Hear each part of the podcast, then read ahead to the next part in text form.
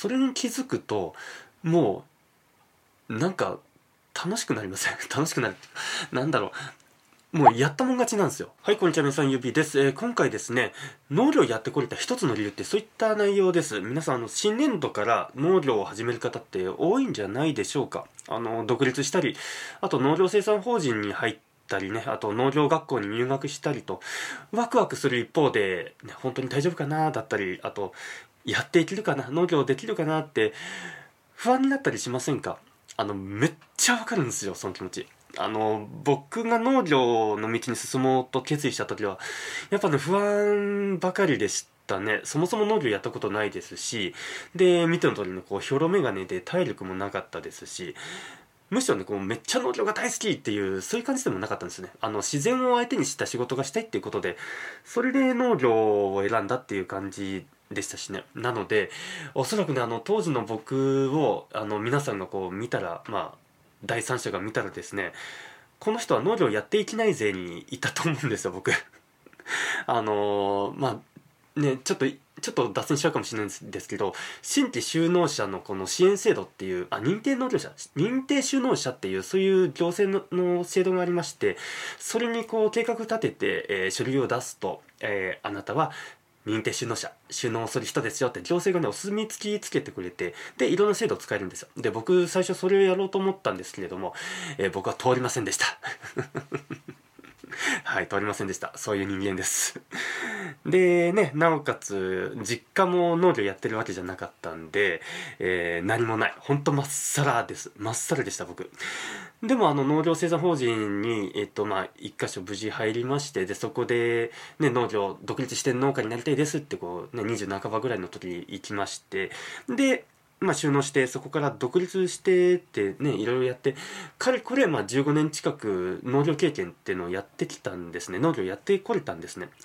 でまあその理由をですね、えー、自分なりに考えてみましたんで、えー、それを皆さんとちょっと共有したいなと思いますなので、これから農業を始める方でね、不安な方だったりとか、あと、例えば収納したてで、まだ思うようにできてない方、ね、なんかちょっとくすぶってるなっていう、そういった方にとってみてもね、こう参考になればなと思って、えー、撮ってます。で、まあ、話の流れとしては結論言ってから具体的なね、話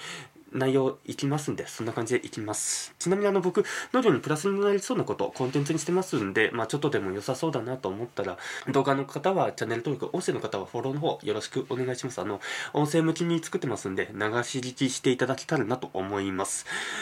ではね、あの、早速本題なんですけれども、あの、農業やってこれた一つの理由って、まあ一つですよ。一つ。あのもうマインドでしかないんですけれども、何が僕こうやってやってこれたかって言ったらもうねあの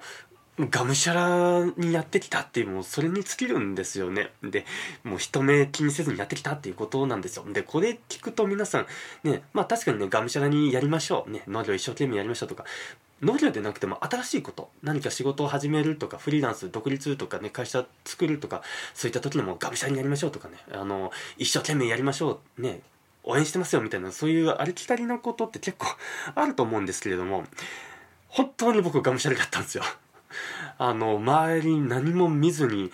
あの、農業のために僕ずっと生きてきたっていう感じで、で、気づいたら、ね、もう40手前みたいな、そんな年齢になってて、じゃあどんな感じだったのかっていうと、ここからちょっと具体的な話をしていきいきますね。ここからが中心になってくんですけれども、コンテンツの。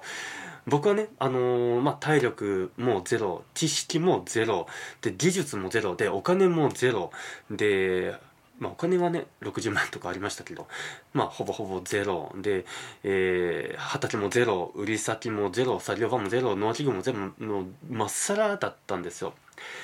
どういうふうにこうやってきたかっていうのをちょっとあのチャプターに分けて、まあ、それぞれのね今言ったチャプターに分けてちょっとお話ししていこうかなと思いますでどういうふうに、えー、やってきたかどういうふうにやってこういうふうにがむしゃらにやってきたのかっていうのをちょっとお伝えできればなと思います。あの、まずあの、体力なんですけれども、体力自信のない方いらっしゃると思うんですよ。だけど、自然が好きだったりとか、ね。あの、でもまあ実際になんか農業っていうイメージこうアウトドアでこうスローライフみたいなこうのんびりみたいなそういうイメージ持たれるかもしれないんですけれどももうあの農業で仕事にする農業を仕事にする農家として食べていくっていうことに関してはまあまあやっぱ体使います。もう体力勝負なところどうしても否めません。確かにあの農機具とかああいったのが発達したとはいえやっぱり人の手だったりとかで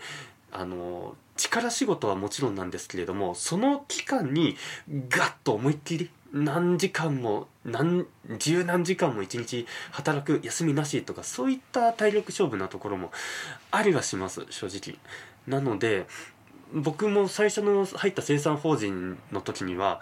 やっぱり周りの同僚の人たちとかやっぱ結構体力ある人たちというかがたいがいい人たちばっかだったんですね。僕の入った時のその先輩えっ、と30手前の先輩は、えっと、高校の頃極真空手の全国チャンプだったりとかあと後から入ってきた方はもうね、えー、ラグビー部ラガーマンだったりとか結構そういう方たちばっかりでまあ僕ほんとひょろ眼鏡だったんですよ。じゃあ僕どうしたかって言ったらもうやっぱ実際に作業していく中でやっぱ体力ないんですよ。持久力もなかったですし。なので僕あの地道に家で筋トレしてました。筋トレしてそれで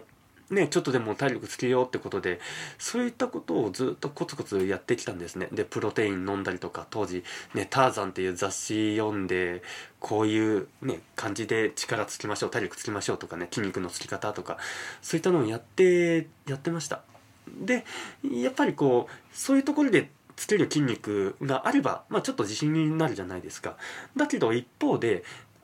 仕事で使う筋肉っていうのはまた別だよっていうのもそこでやっぱ知ったんですね。なのでやっぱり何よりも仕事を通じてつける筋肉っていうのはもうその仕事をたくさんやるしかやっぱ身につかないんですよ。要はあの農家としての筋肉のつき方体力のつき方っていうのはやっぱそこで研修したりとかそういった現場に出ていくうちに身についていくものっていうこともそこで初めて知ったのでなのであの自信をつけるために、えー、家でもうね筋トレとかやったりとかしてでもう畑作業の時にはもうやっぱ一番下っ端だったんでその当時。もう誰よりも動いてましたね。動いてそれであの周りがちょっと楽しててもね自分が率先してやってってね普通だったらねまあしんどとかねなんかあのなんで自分だけこんな動かなきゃいけないんだろうってこうなるかもしれないんですけれどもそこはもう将来の自分に対する投資というか今こう頑張ってる分が全部糧となって将来に結びついていくんだっていうそういうマインドでいたんでそれであのまあ人よりも多く、まあ、仕事してたっていう感じでしたね。まあ僕の中では人よりも多く仕事を動こうと思ってたんですけれどもあのさらに上を行く人が先輩がいたんでどうしてもねその人には近づけないかったっていうのが、まあ、正直なところですね。まあそういう憧れの先輩がいたんでその憧れの先輩に追いつき追い越せみたいななんかそんな感じでずっと仕事やりてたっていうのはまあ僕の中ではすごい恵まれた感じでしたね。そうやって、えーと、僕は体力面で、えー、つけていきました。で結果どうなったかっていうとあのそこの法人で大きな面積広い面積を回すっていう感覚も身につきましたしそういう広い面積を借りるっていうあの恐れとかもやっぱなくなくなったんですよね。たくさん借りてどうしようとかそういったマインドも一切なくなってこれちょっと体力面からそれますけれどもただ一人であの普通のなんだろう一軒の農家さんね、あの34人の家族農家さんが1ヘクタールやるところを1人で1ヘクタール回せるっていうそういう体力があの完全に身についたんですよ。だからそこはやっぱメリットだったなって思いますね。もう1年目とかでガチガチであの体力勝負でやってたんでそういう感じで僕はもうがむしゃらにやって体力をつけていきました、はい、以上が体力面の話ですね。で続いて知識。知識僕あの農大とか学校行ってないんで全くなかったです。でどこから仕入れたかっていうともう本からですね。本を買ってそれで身につけてた。あの覚えてったっていう感じです。だけど何を勉強したらいいかわからないって方いらっしゃると思うんですよ。あまさに僕もそうだったんですよ。一応その本屋さん行ってねなんかブドウの栽培みたいな感じでこう本があってまあ取ってみるからね農業をやるしって感じで買って読んでみたもののぶっちゃけね頭の中に入ってこないんですよね。もうまず情報量が多い。で ねこのこれは必要な情報なのかとかいろいろあるんですよね。こう来歴とかね。あの ヨーロッパ産のどこどこで開発されたとか、うん、これどこまでやればいいんだろうとかちょっとそういったところがあったんで。だけど効率的にえ自分の中でこう知識として身につける方法がむしゃらにねこうどうやってやっていこうかって思った時にはまあひたすらね本を買いまくってた買いあさってたっていう感じですね。で手当たり次第読んでやってました。で何よりもその相乗効果でえー、知識がこう入っていったっていうのはやっぱ実践しながら、えー、勉強するっていうことが一番身につきました。そうすることでなんだろう実践して何かつまずいた分かんないことがあったそういった時に本で調べてそこでまた知識を得ていったっていうそういう流れだったんでとてももうととにかく手当たり次第本は手に取るもののやっぱりその実体験をもとに、えー、これは重要なことだって目の前の出来事で分かるわけじゃないですか。それを、えー、また本に戻って知識として得ることでもう確たるものになってったってって感じなんですよね。もうこういう失敗はこういう作業をする時は絶対失敗しないこうするべきだっていうのを本から学んでったっていう感じでしたね。でこれ今農業生産法人での、えー、話エピソードなんですけれどもあの独立したての時ももう完全にそうだったんですよねもう本ばっか読んでて以前僕がアップしたねえっ、ー、と読んでほしい本5選みたいな感じであげましたけれどもその時にちょっと触れましたが僕独立当初1年目の時本当に仕事なくて暇すぎてで収納当時こう独立したて1年目ですよ。あの畑は借りれたもののもう不完全燃焼だったんですよ。自分これ農業やってるのかなね、これ農業って言えるのかなみたいなそんなレベルだったんですよね。まあ、実質その声援としては5単とかね借りれてたんですけれども先ほど言いましたあの生産法人で、ね、1ヘクタールとか1ヘクタール以上1人で回すっていうそういう感覚があったんでもうくすぶってたんですよねもっとやりたいもっとやりたいと。でそのはけ口としてえー、もう暇な時間には本ねアマゾンでガッて買って中古ですよ。中古で買ってでひたすら読み漁ってたっていう。そういったところからもまあえー、農業の知識だったりとか。で何よりもその当時は、まあ、経営的なものですよね。経営的な内容だったりとか。あとは、えー、ウェブ系の話。どういうふうにホームページ作るんだろうって。そういう感じで勉強したりとか。あと簿記の勉強だったりとかもう暇な時間自分の生きてる時間起きてる時間を全部農業に当ててたんでもう遊ぶとか一切なかったですね。それそれ考えると。もう全部農業のために生きてたっていう感じでひたすらがむしゃらに知識蓄えてたっていう記憶があります、ま、もちろんあの友達からね誘いに電話あった時にはまあ行くけど間違いなくね僕の方からね誘うってことは一切なかったですね。うん、そんな感じでもうひたすらがむしゃらに知識得てたっていう感じでした。はい以上が知識の内容ですね。で続いて技術。技術はどうやって学んでったかっていうと教科書に載ってるやり方とあと実践的に稼いでいく技術っていうのはまた別物なんですよね。これなんでかっていうとやっぱり教科書通りのやり方でやっていくとそれ確かにいいものを作れるけれどもちょっとあの効率悪いよだったりもっとそういうところを省ければあのもっとこういうふうにこういうやり方をやればもっと効率的にできるよっていうそういう実践的なやり方っていうのがあるんですよ。そういったのはもう農業生産法人でかなり教わった感じですね。でそうは言ってもやっぱりこう独立当初何もねできなかった自分。農業法人でやってたとはいえいざお前やるって言われた時に何もできなかった。自分っていうのがその時にいましたんでまた改めて、えー、その農家さん地主さんに教わってそれでまた知識をつけていくと。でそこでもそこでも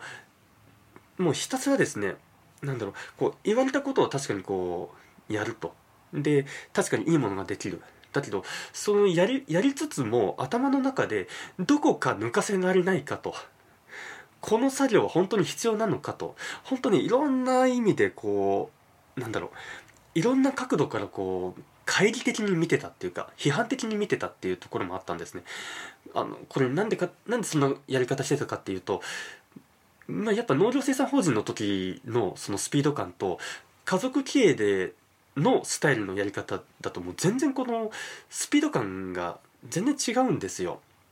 なんだ農業生産法人の方はもうパッパパッパパッパいくみたいなだけど個人経営家族経営の方はもうしっかり丁寧にやっていくっていう、まあ、どういうスタイルの農業をやりたいかっていうそれは人それぞれだと思うんですけれどもやっぱ楽にやりたいじゃないですかねあのやっぱ楽したいじゃないですか楽してまあ効率よくやりたいと。そういう意味では頭を使ってこう技術を学んでいく。で頭を使ってこういうやり方ができるんじゃないかっていう技術を自分で見出していくっていうそういったところをかなりもう1年目とかもう真剣にやってましたね。本当それこそがむしゃらにどういうふうにやればいいんだろうどういうふうにやればいいんだろうこれ抜かせられないかなとかこうしたらいいんじゃないかなっていろいろこう考えてでやってたところがありますね。もちろんあのいろんな普及員の人がこういう講習会があるあるから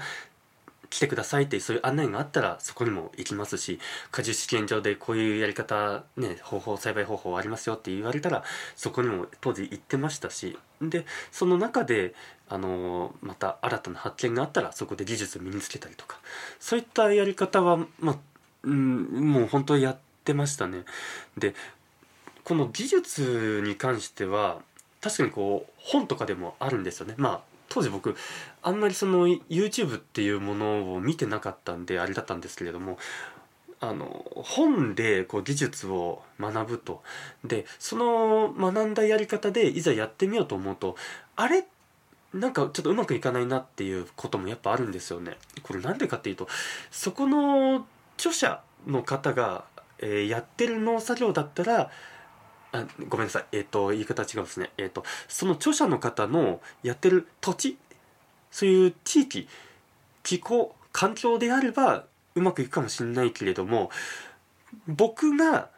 いるこの土地気候環境で同じやり方したらこれやっぱうまくいかなかったりとかするわけですよ。だからこの辺もいろいろ失敗とかそこでね経験したところではありましたね。まあそれもちょっと言い換えるとそういうところでも、えー、技術を学んでったっていうところです。あの他の方のやり方を自分のいる環境なり環境バージョンにしてアップデートしてで自分の中にこう落とし込んでやってったっていうそういう感じでそうですね学んでったっていう経緯があります。はい以上が技術の面ですねでえ続いてお金の面なんですけれどもお金をがむしゃらにっていうとちょっと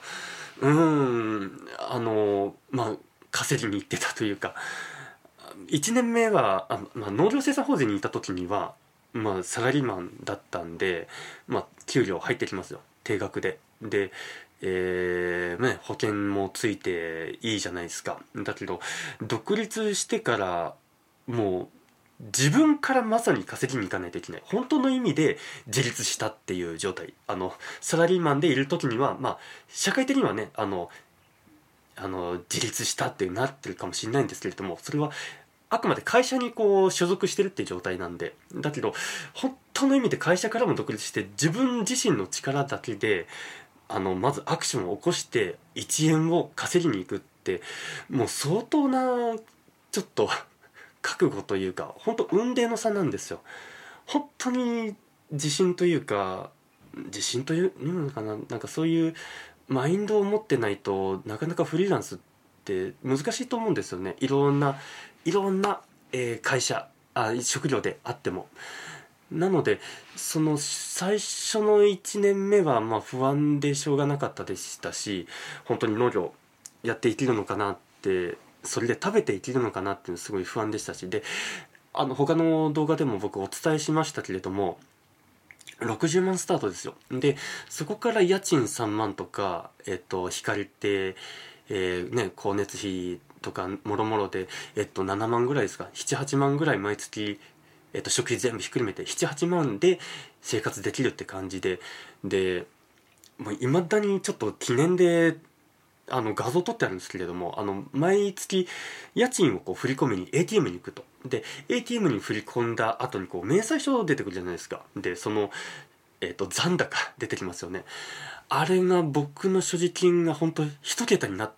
た時にはちょっとやっぱいよいよだなってその時思いましたね。まあもちろんその時スーパーのバイトしてたんでまあ入ってくるとはいえどあの一桁台になった時のやっぱ恐怖というかいよいよいよだぞっていうね生きるかな生きるかなっていうなんかその瀬戸際なところにいましたね。でまあ本当にお金に関しても徹底的にその時に経費でねどれぐらいかかってとかめちゃくちゃ計算しましたしその1年目にねかかるものだったりとかいかに無駄なものを買わずにいられるかだったりとかそういったところにすごい執着して、まあ、やってました。で実際にあの農協出荷する時にもね1円でも高く売るっていうか高く売るっていうよりもなんだろういいものにして仕上げる。いかにしていいものにして農協にこう出荷できるかっていうそういうお金に対しての執着もやっぱその当時あってで、まあ、なんだかんだ、えー、ああいう結果売上結果になりましたって感じなんですよね。で1年目はそういうふうに農協出荷でこう終わったん終わったというか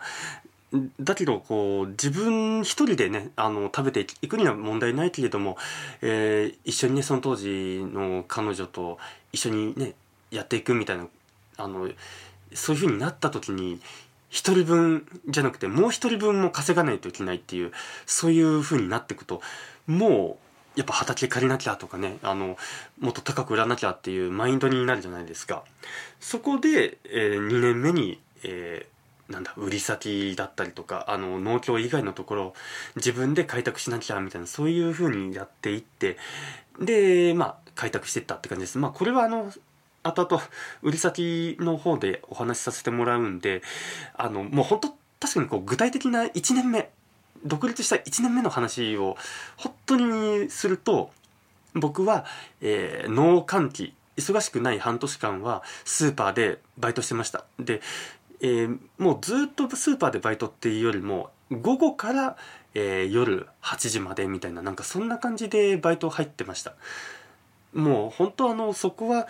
自分農業でね、生活したい農家になりたいのに、ね、他でバイトって、ね、なんかちょっとそれどうなのって当時の僕やっぱ思ってたんですよ。なんか結局フリーターじゃんみたいななんかそんなノリになってたんですけど勢いだったんですけれどもあのもう全然そんなことないですからねあの農業でなかなかちょっとうまくいかないなっていう時にはもう遠慮なく他の仕事をやるっていうもうそこで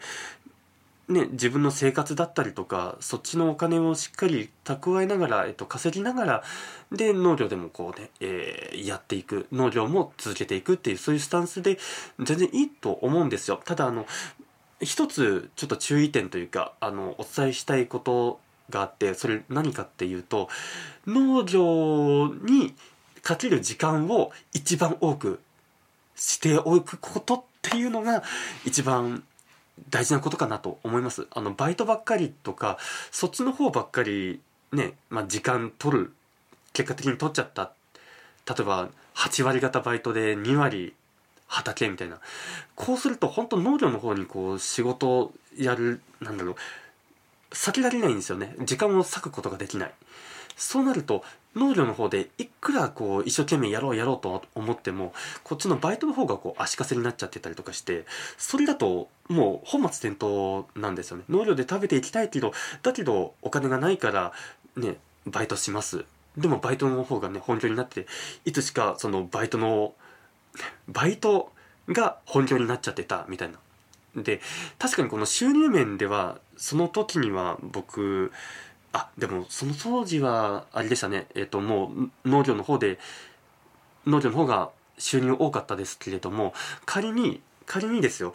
バイトの方が、えー、収入高いとなっててもあの割く時間割り当てる時間自分の割り当てられる時間はあのなるべく農業に多くしておいた方がいいと思います。そっちの方がこう伸びしろが出てきますしあのやっぱ農業畑からお金を稼ぐっていうそういう感覚っていうのがやっぱマインドがつきますんでそこは強く僕はあのお伝えしたいところですね。でそうやって、えー、まあその生活費に関しても、まあ、まあ、がむしゃらにこうね、えっ、と、うん、人が何と言われようと、今はね、バイトしながらこうやっていましたし、で、あの、実際畑作業やるっていうなった時、メインでね、ガーってやる時にも、少しでも1円でも高く、ね、売ろうっていう、そういうスタンスで、まあ、やってたっていう感じでしたね。まあね、お金は本当気づいたらあっという間に飛んでくんで、なるべくお金使わないとか、そういうスタンスもすごい大事でした。はい、以上が、えお金に関することですね。で、え次に畑。あの、もし、あの、畑がね、なかなか借りれないって方、多分いらっしゃると思うんですよ。あの、理想の場所っていうんですか。理想の場所にこういう地域でやりたいっていう畑がなかったりとか話が来ても、うん、これはちょっとなーってね。でそこでやっぱ僕思うのがあのもう畑に関して確かにねいい畑の方がいいですよ。あのなんだすごいこう条件の悪い斜面だったりとかそういったところはあんまり借りたくないじゃないですか。だけどそんなこと言ってる場合じゃないじゃないですか。まず畑からねお金を稼ぐっていうまずそこがまず第一ステージなんでそこからのなんだろうえっと、他に広広がっていくっていう感じになると思うんですよ。なので、僕最初畑に関しても結構がむしゃらにどこかないかなってこうやっぱ探してたりとか、常にこううろうろしてたりとか、まあただのそれ不審者ですけど、あの紹介された畑っていうのはもうその当時基本全部借りてったっていう感じでしたね。その収納1年目2年目3年目とか、うん、まあまだまだね、56年7年目まで、まあ、そんなスタンスでやってましたけど収納した当時はもうもうまさにですよもう紹介された畑も全部借りていきました。それが耕作放棄地であれ、えー、条件の悪い畑であれ。これなんでそんなことをやったかっていうと、まあ、そもそもやっぱ畑を広げたい、まあ、なんか農業やりたいっていうそういう気持ちが先行しちゃって借りちゃってたっていう部分もあるんですけれどもやっぱそこの畑を管理することでその地主さんだったり地域の人からこう信頼がたまるわけですよね。信頼されるわけですよね。そこからのあのこういう畑あるけどどう？ってこうねあのやっぱ紹介される率が高まるわけですよ。その中に条件のいい畑があったらもう絶対そこはねもう徹底的に管理してでしっかりやってるねってこうね言われるっていうのがいいなってその時思ったんですよ。なのでもうひたすらその時には畑をどんどん借りていってで条件が悪かろうともう借りますって言って。ただあのねただでやただでもやってくれんけって言われてもねお金は絶対地代はね絶対支払っといた方がそこは無難なんであのただより怖いものはないんでやっといた方がそこはいいと思います。でもまあここまで聞いて、まあ、条件の悪い畑借りちゃったらもうずっと借りなきゃいけないんじゃないって思われるかもしれないんですけれどもそこはあの書面をちゃんと交わしといた方がいいと思います。あれこれ何を言いたいかっていうと何年更新何年何年の何月まで借りますよっていう何年間借りますよっていうそういった書類が多分お住まいの地域とかあるんじゃないですかね。農業委員さんだったり今は今は何ですか？中間管理機構とかですか？でそういうところでまあなんだろうちゃんと書面を通して借りておくっていうのがなんか一つ大事かなって思います。であのまあでもそんなことしなくても相対でね信頼あればいいじゃんって思われるかもしれないんですけれどもあの先ほど僕あの条件の悪い畑ねどうするのってこうそういう反論に対しては、まあ、書面返しましょうって言いましたけれどもその答えがですよ3年とかちょっとね5年とかそれぐらいのスパンで借りるっていうのが一つ、あの、いいのかなと思います。ちょうどね、ほんと3年5年が地主さんにとってもいいと思いますし、えっ、ー、と、借りる側にとってもちょうどいい年数かなと思います。3年、3年でもいいかもしれないですね。で、やっぱそのタイミングが来た時に、あの、畑をお返しします。条件の悪い畑をお返しします。で、その間にいい畑があったらそこはね、もう絶対にこう、離さない。絶対やってくぞってそういう感じでやればいいと思いますんでそういうふうにどんどんこう畑に関してもこうがむしゃらにこうレーダーあちこち探してってでそれがね例えば畑ね車で10分とか20分とかそんな感じでもしかしたら離れて遠いところかもしんないですけれども農家として収入を得たいんだったらね他にねもうバイトとかそういう副業せずに農家としてやっていきたい農業で食べていきたいんであればもうそんなこと言ってる場合じゃないというかもうどんどんどんどんその声援だったりとかお金になりそうな畑そこからすぐお金になる畑っていうのは借りてった方が僕はいいと思います。で条件が悪かったらねそれはゆくゆく返すつもりでいると。今だけちょっと貸してほしい。なんかそういうスタンスでいいと思うんですよね。で地主さんからしてみたらなるべくねあの借りててほしいっていうね感じだと思うんですけれどももうそこはねあのちょっと自分の首を絞めないようなスタンスでやっていけたらいいのかなと思います。ね、ここまで聞いてあの僕もちょっと経験談であるんですけれども条件の悪い畑を返したい、ね、その A さんって地主さんからだけどいい条件の畑も A さんから借りてると A さんから条件の悪い畑条件のいい畑も借りてると。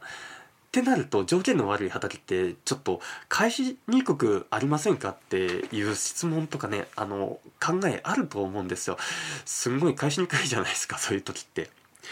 でもおそらくですですよその地域の方にまず畑ってこう話がいってるわけですよ。あの信頼できるっていうか昔からねお付き合いのある周りの農家さんに話して打診してみてそれでダメだった畑が、えー、新規就農者の方にこう行くわけですよ。ってことはもうあなたが最終砦なんですよね。あなたがもう農業やらなかったらもうこの畑も放棄地になりますよっていうそういうスタンスだと思うんですよね。で思うんですよねっていうか結構その率高いですよ僕まさにそんな感じが多かったりとかしてなので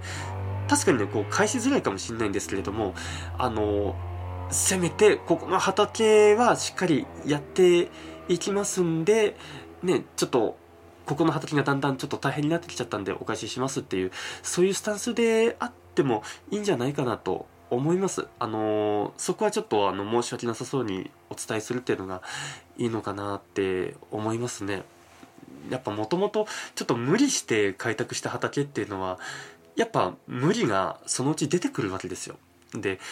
山に返せる畑はまあ山に返した方がいいんじゃないかなと個人的な見解はあるんですけれどもだけどやっぱ先祖代々ねあの守られてきた畑っていうのは、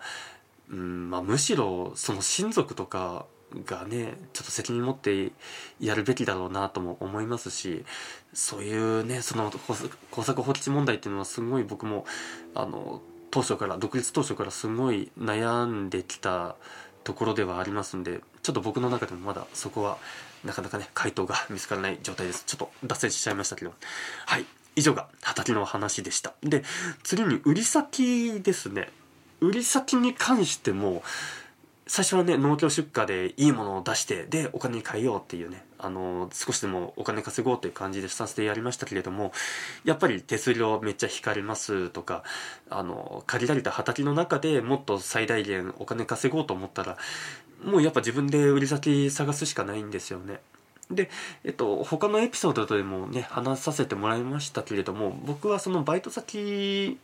が、えー、最初の取引先になったっていうそういう経緯があったんでその点はすごい僕恵まれてるんですね。で好きなだけ持ってこいよと。お前の好きな値段であの提示してこいみたいな感じで言われて。そうは言ってもそのね一つの売り先だけ売り先だけっていうよりはもっといろんなこのチャンネルを作っておいて例えば取引先とちょっとやりにくい関係になっちゃったらちょっとやりにくいじゃないですか。そのパワーバランスっていうのが崩れちゃってでどうしても向こうからのねあのあ圧圧というか要求に応えないといけないみたいな。っていうのをちょっと避けるっていう意味でもねいろんなところにこう分散しておくっていうのがなんかいいのかなってその当時は思ってそれであの取引先を開拓していきました。であの、まあ、どういったところがあるかっていうと、まあ、やっぱ都内の、えーと、なんだ業者さんそういうね、えーと、農産物を取り扱ってる八百屋さんだったりとかあと、まあ、飲食店さんもそうですよね。パティシエさんだったり、まあ、そういう加工系を扱う方だったりとかネット関係の人だったりとかなんだろうチャンスがあればちょっとでもうちの商品すももに興味があるんだったらあの一度サンプル送りますんでっていう感じででまずうちを信頼してもらってうちのすももだったらあなんかやれそうって思ってもらえてからそれからねあの相手からオファーいただいてあの正式に出荷するみたいなねそんな感じでやらさせていただいてます。で僕はあの一番その売り先につながったっていうか開拓していったのをどうやってやったのって思われるかもしれないんですけれどもどうやって開拓していったのかってこれねあのー、一番は一番最初の話をすると独立当初の話をするとマルシェでしたあのー、都内のマルシェに参加してでそこでいろんなお客さんがいらっしゃるわけですよね。で個人のお客さんはもちろんいらっしゃいますよ。たくさんその方々がメインなんですけれども中にはやっぱそういうちょっと飲食系の業者さんがいたりとかあの農家さんから直接農産物を取り扱いたいっていう業者さんだったりとか本当パティシエさんだったりとかシェフの方だったりとかあのほっとさまざまいろんな方もいらっしゃるんですよ。やっぱそういう意識が高い人食のレベルが高い人ってねまあネットで探して問い合わせっていうのも確かにあったんですけれどもやっぱりねそういう現場に足運ぶんですよね。で現場に足を運ぶほど本気なんだっていうそういう裏返しでもあるんですよ。なので基本的にそういうところで出会った方とは結構長いお付き合いがあったりします。もちろんねあの途中であのうまくちょっとやめときましょうかみたいな感じになっちゃったパターンもあるんですけれどもでもとにかくうちのスモモにちょっとでも反応してくださったんであれば一度じゃあちょっと送ります。サンプル送りますって言ってこう送らせていただいてで何よりもその売り先に対してこうがむしゃらにやってた姿勢っていうかマインドっていうのはもう僕の方でこう高く売りたいっていうのはまあ確かにありましたよ。ありましたけれどもまず取引先にとってお客さんにとっていかにこうプラスになるかうちのスモモを扱うことによってプラスになるかっていうそこを一番重要にしてたっていう感じでしたね。あのまあ何が言いたいかっていうとまず相手のこと考えろっていう話なんですよ。相手の立場に立って自分のこのスモモをどういうふうにまず取り扱いたいのかでどういうふうな感じで売りたいのかとかで価格帯とか、まあ、そういったのをこうやっぱいろいろ考えるわけですよね。で質問してで自分が見積もり出したその価格が高かったらあの荷姿をちょっと変えたりとか数量を減らしたりとか扱いやすい価格帯にしたりあと別のカテゴリーとして、えー、スモモを提供こういう風な感じだったらいけますかねだったりとかそういう風にあのすり合わせすり合わせですよねまず相手にとっていかにプラスになるかっていうのをまず考えてでお役に立てるんであればうちのスマホ使ってください買ってくださいっていう感じでもうほんとがむしゃらにそういう姿勢であのやってましたね。でやっぱそのマルシェってもうオフラインでの世界なんでもう1対1あのフェイス2フェイスで会話ができるし実物も見れるしで自分のこういう会話とか話内容もダイレクトに届けられるわけですよこういう動画を通してでもねまあある程度できるんですけれどもあの音声通じてポッドキャストを通じて届けられるんですけれどもやっぱり生ですよ。ダイレクト。もうほんとその現場で1対1で話す価値って多分このコロナ経験して一層身に染みたんじゃないかなって思いますよね世の中ね。本当ダイレクトで人と人がこう話できるとかこの熱が伝わるだったりとか、えー、楽しみ喜びそういったのをね同じ時間を共有できる価値ってやっぱ感じたと思うんですよ。でそれがまさに本当マルシェでねあのこういうなんかいい野菜ないかないい果物ないかなでこうね来るその人たちのこの熱量の表れですよね。そこにいてでそういう方とこう話してなんだなんか売り込むっていうよりは本当縁があってでそこで気に入ってもらえたんだったらどうですかっていうねそういうスタンスでやってました。確かにねあのあのここまで聞いていやそんな謙虚な姿勢じゃなくてもガツガツ何でも売り込まなきゃダメだっていう方いらっしゃると思うんですけれども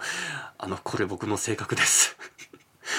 はい。あの売り込むっちゅうのがね難しいっていうかそれってがむしゃらじゃないじゃんって思われるかもしれないんですけれども僕の考えですよ。僕のその売り先様あのお取引させていただいてる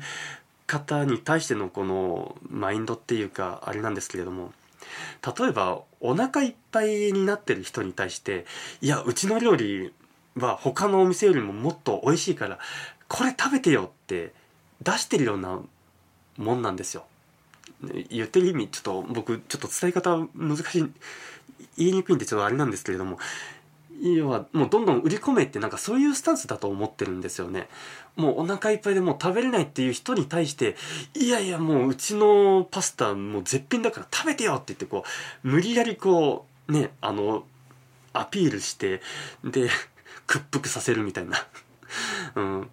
そもそもその人食べたくないって言ってるのにねそういうのちょっと違うじゃないですか。だからそれよりはあお腹空いててでこういうの食べたいなってこう探してる人にいかにこう敏感にこう反応できるか提案できるかそこがなんだろうあるある意味でこう効率的にというかうまくお役立ちできますかね？みたいなそういうノリでできると思うんですよね。そっちの方がお互いウィンウィンですし押し売りでも何でもないですしあの、まあ、平等にね対等にやれると思ってますんで。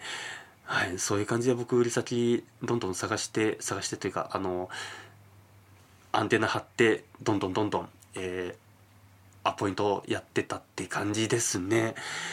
はいちょっと長くなりましたけどはい以上が、えー、売り先に関してでした。はい以上がこのあのがむしゃらにやってたっていうこう具体的な内容だったんですけれどももうこれ一貫して僕何言いたいかっていうとあの、まあ、具体的な内容をね今こうザザッと話しましたけれども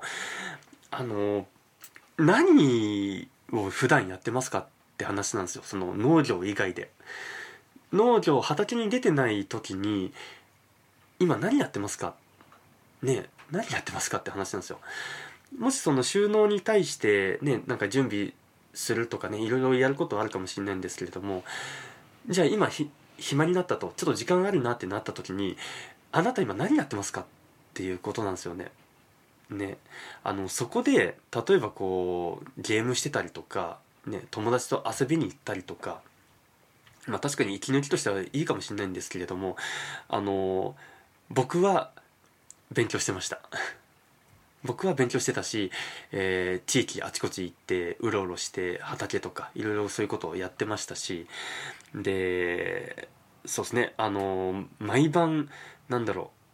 うなんか夢を思い描いてたりとかこういう風になりたいいやこうかないやこうこうした方がいいかなって自分の中ですごい妄想というかこうやったりとかしてね、いろいろやったりとかしてでそのために何が必要かなって考えてであこういうことこういうべこういうことを勉強しなきゃってねあのいろいろバーってリスト出して作り出してでそれに対してなんだろう本読んだりとかで講習会行ったりとか、えー、その当時その当時なんだっけなえっ、ー、とユーデミじゃなくて何かありましたよね動画プラットフォーム。なんかそれを、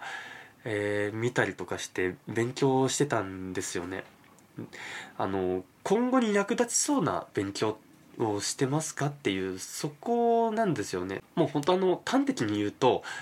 あの将来の自分に対して投資してたんですよ。将来の自分に対してあの役立ちそうなことを必要なことをもう勉強してた。行動に移してた。全てのその時間が将来の自分に対してつながるものだったっていうそういうところなんですよ。そこが僕の中でもがむしゃらになってたっていうところなんですよね。確かにこうねバイトとかねもうその生活でやらなきゃいけないこととかいろんなもろもろ多分皆さんの中でいろんな事情あると思うんですよ。ただ自分の時間持てる時ね30分でもあるじゃないですか。その30分で何してますかっていう話なんですよね。で僕は勉強してました。でもう毎日毎日毎日毎日やってたんでうんなんか今につながったのかなって個人的には思ってますね。まあでもここまで聞いてねあのまあいろいろねがむしゃにこうやるとは言ってもなんか何やっていいかわからないだったりとかね何から手つけたらいいかわからないとかもうなんかそういう状況になったりとかするじゃないですか。もうそれであってももう何から手つけていいかわからないけれども何か行動しててほしいんですよね。もうがむしゃらにこう農業でやっていくねあのごめんなさい。農業で食べていこうって思ってるんだったら本気で農業をやりたい本気で農家になりたいと思うんだったら何か行動を起こしててほしいんですよ。でそれがたとえ将来無駄になることかもしれないですし効率が悪いことかもしれないですし僕も散々やっぱやってきましたよ。あの今思うとこの勉強必要なかったなだったりとかあんまり意味のない講習会だったなとかひたすらあったんですけれどもだけどもうその意味のないっていうことも結局その学びにつながるじゃないですか。あこれはやめた方がいい。やらない方がいいんだなだったりとか。で逆に言うと変なところでこう身についたこの知識だったりこの姿勢マインドっていうのがあここにこう活かせるなっていうそういうふうにもできるんですよね。だからあの全ての時間行動に移した時間っていうのは全て無駄にはならないんですよ。もうなんか結果的にねあの物事の結果として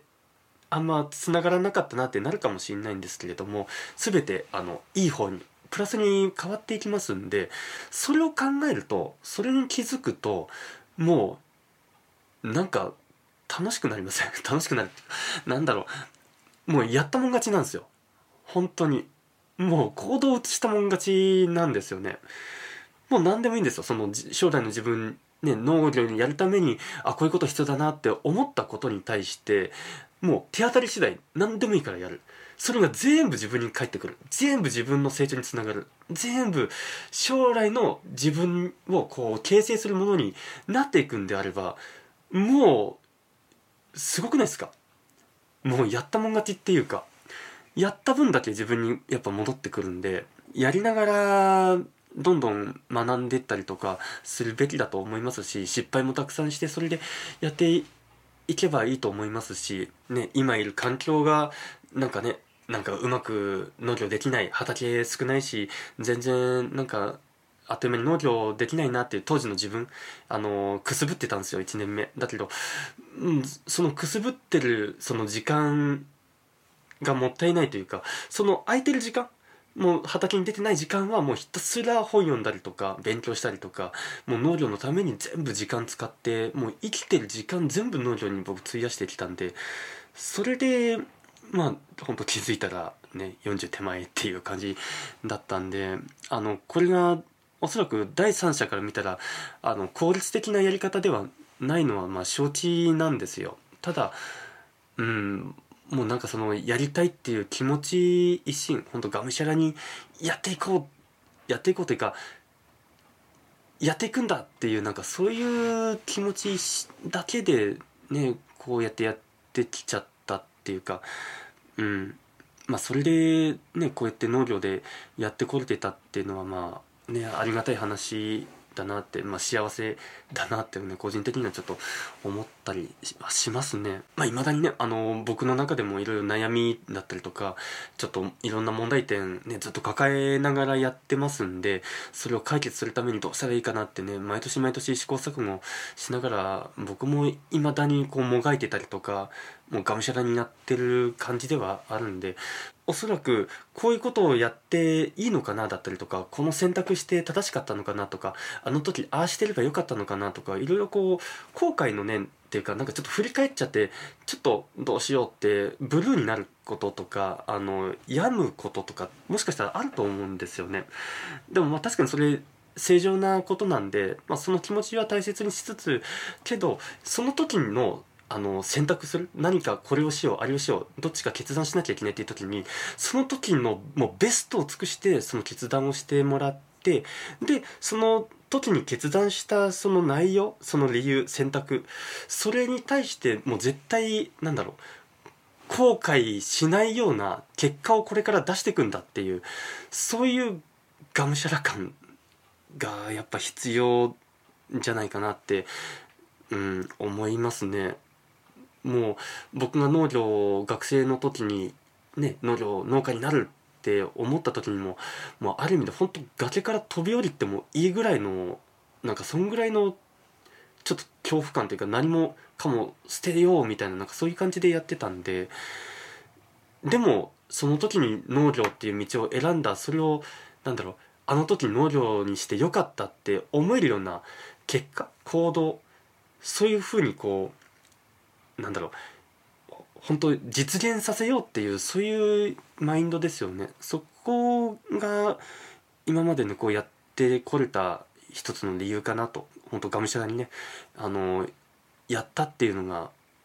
理由かなってやってこれた理由かなと思います。はい、あの、まあ、だらだらとちょっとね、いろいろ話しましたけれども、はい、あの、まとめますと、えー、農業やってこれた一つの理由、結論、あの、がむしゃらになってきたっていうことですね。あの、これから農業をやる方、あの、まだやり始めてね、まだまだうまくいかない方だったりとか、いろんな方いらっしゃると思いますが、あの、皆さんのその時のベストを本当尽くしてもらって、がむしゃらにやってみてください。で、がむしゃらにやったらやった分だけ、あの充実しますんで人生充実するしあの、もう他の世代ね同世代の方いらっしゃると思うんですけれどもそのそれぞれの方でもう明らかに差が違いますからその幸福度の差が全然違いますから素敵な人生遅れてるんじゃないかなって思いますんでこの農業を選択してでそれを農業をあの時選択してよかったって思えるような結果を出すためにがむしゃらにやっていってもらえたらなと思います。はい。こんな感じで、えー、農業にプラスになりそうなこと、えー、コンテンツにしてます。えー、参考になりましたら、え、YouTube の方は、え、グッドボタンとチャンネル登録、え、音声、ポッドキャストをお聞きの方はフォローの方ぜひよろしくお願いします。